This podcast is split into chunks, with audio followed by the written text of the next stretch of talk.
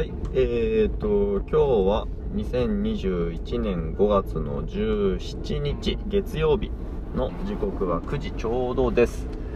えーと、子供保育園に送っていって、その後、えーと、今日は皮膚科に行くべく、また車を走らせている最中です。朝から雨が降ってて若干道が混んでますね。はい。で、えっ、と、今日はですね、あの、就活についてちょっと話そうかなと思ってるんですけど、あの、就活について昨日、クラブハウスでちょっと知り合いと雑談してたんですね。で、その中の一人が、学生時代に、うちの会社に、えっと、バイトに来てくれたことがあって、で、やっぱその時に、あのー、なんかこう、あ、社会人こんなんでいいんだ、みたいに思ったらしいんですよね。で 具体的な体験として挙げてくれたのは、社長が昼間に廊下で寝とるみたいな、そういうことなんですけど。いや、で、その、その、いいんだっていう感覚を、学生時代に、あ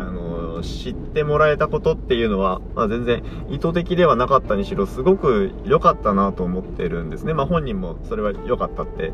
言ってくれてたんですけど、なんかその、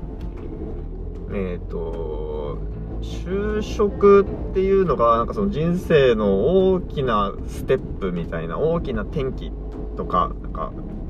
それを、それが、そ、そこでその先の人生が決まるみたいな、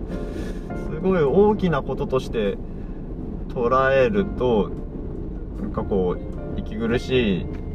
なっていうのが、常々思ってることなんですけど、うん、なんかその、まあまあ、あえて間違う必要はないけども、別に、あ、間違ったなって思っても、すぐやり直せる心持ちでいたいし、すぐやり直せる社会であってほしいなと思うんですよね。うん、で、なんかそういう、そういう思いを、まあ、まず、こんな言ってる僕も学生の時にそんなに、えっ、と、就職に関して、えー、なんか軽く、軽くじゃないけど、なんかこう、自由に考えてきたわけではなくって、まあ、まあまあ、ある程度大変な節目だとやっぱり思って就活はしてたんですけど、なんかその、ダメ、失敗したって思った時に、すぐやり直せる、まあその環境とか社会の方はなかなかすぐには変わんないんで、あの自分のマインドの方、気持ちの方をどうやったらそうや、そこに変えられるのかなって、学生の気持ちをですね、例えば今現役の学生で就活しようとしている人たちに、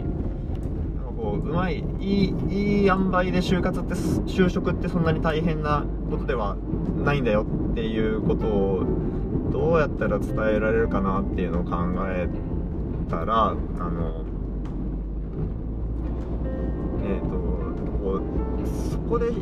そのマインドを変えるために必要なのって、成功体験よりも失敗体験だなと思ったんですよ。なんかこう、成功体験って積むと、あ、大丈夫、自分はできる、こんなことができた、すごいぞ、いけるぞ、みたいな気分にはなるんですけど、絶対に、